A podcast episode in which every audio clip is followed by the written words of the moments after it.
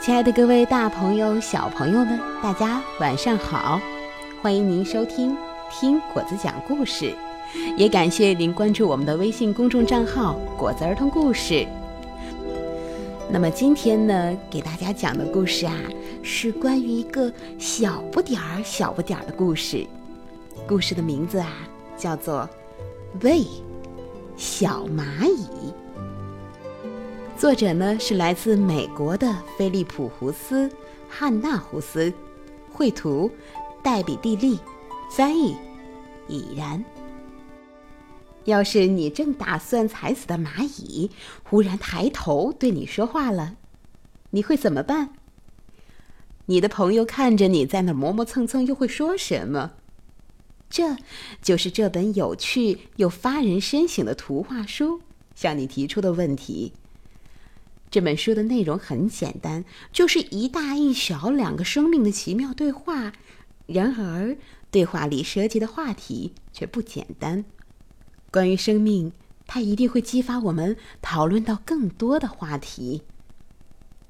好了，下面就让我们一起来听故事吧。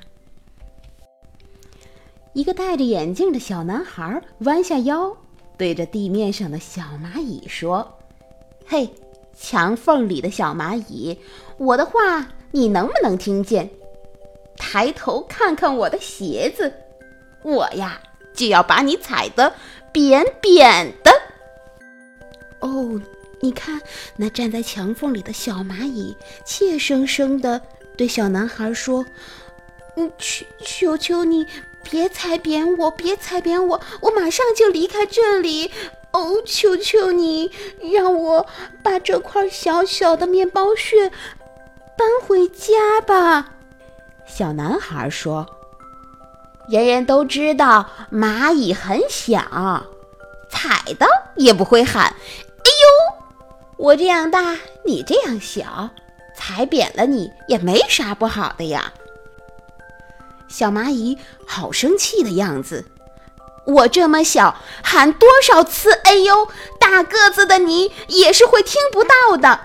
其实咱们两个有很多地方都像，你凑近了，凑近了，仔细的看看我。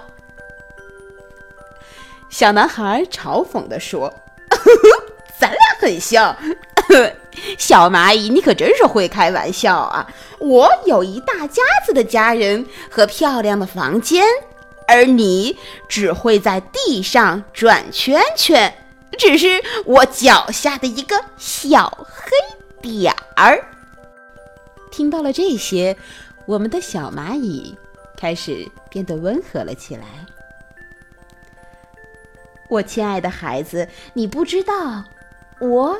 也有我的伙伴，我和他们一起建设家园，还要喂小小蚂蚁吃饭。小男孩回答道：“嗯，可是我妈妈说蚂蚁都是强盗，只会抢走我们的野餐，还会还会偷走薯片和糕点，所以我我才要压扁你们的。”哦，我们可不是一群坏蛋，我们也很少抢别人的饭，我们更没有偷过多少东西，一片薯片就够我们全城聚餐了。